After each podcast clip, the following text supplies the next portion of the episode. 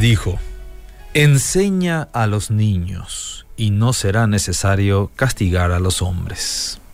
Se ha escrito y dicho mucho acerca de los niños y de la infancia. Los niños son como las estrellas, decía la Madre Teresa de Calcuta, nunca hay suficientes. Y es que a los niños son sin duda lo más importante en una sociedad, ya que representan el futuro. Así que hoy debemos enfocar en ellos, pues en sus vidas están escritas las promesas del mañana. En la Biblia, el manual de vida para el ser humano, Dios habla sobre los niños y lo importante que ellos son para Él. Reflexionemos en algunas citas bíblicas. En primer lugar, los niños son un regalo de Dios, como parte de su herencia.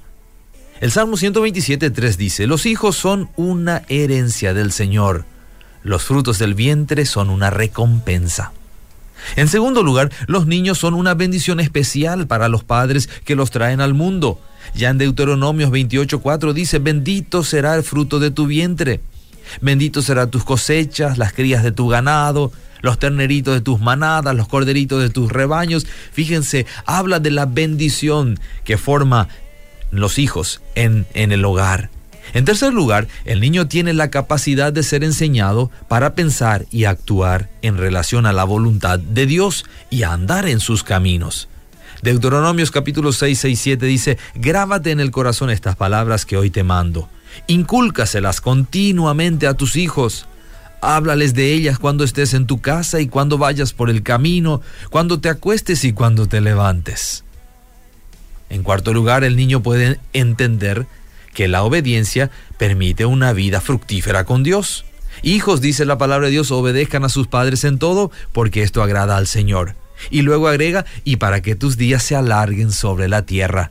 Y yo les aseguro, cada niño entiende esto. En quinto lugar, los niños son tan valiosos para Dios que Él inclusive ordena protegerlos.